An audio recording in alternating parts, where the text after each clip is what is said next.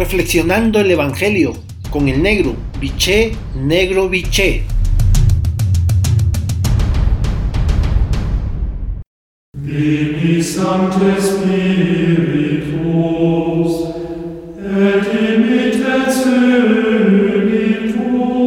Buen día, hermanos y hermanas. Hoy el Evangelio de Mateo en su capítulo 12, versículo del 14 al 21, la frase central es la siguiente.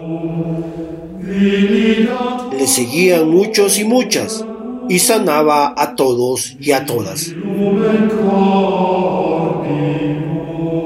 Jesús es el Hijo siervo de Dios que anunció el profeta Isaías, un Mesías muy diferente al que esperaba su pueblo, un Mesías sufriente que en ocasiones nosotros mismos rechazamos y sin embargo, con su actitud sencilla y humilde, sigue siendo la esperanza de todas las naciones.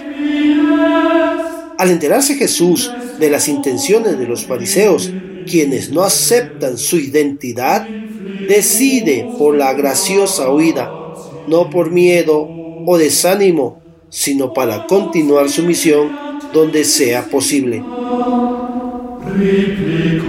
Si aceptamos la propuesta de Jesús, entendamos que también seremos motivo de burla, maltrato e incomprensión. Sin embargo, como discípulos, discípulas, misioneros, misioneras del Señor resucitado, debemos y queremos continuar con su misión, que es la nuestra, sin desfallecer. Tal vez cuando se presenten circunstancias y personas agresivas, cambiando estrategias y siendo prudentes y astutos como nos ha enseñado el Maestro. Pero no claudicar en la misión encomendada. Todo esto necesita un punto de partida, nuestra aceptación incondicional a Jesús y a su reino.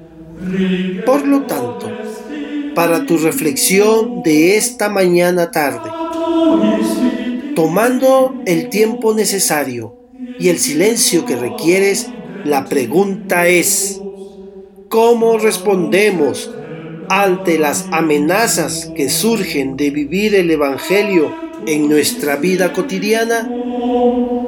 Hasta entonces, un abrazo, los quiero y rezo por ustedes.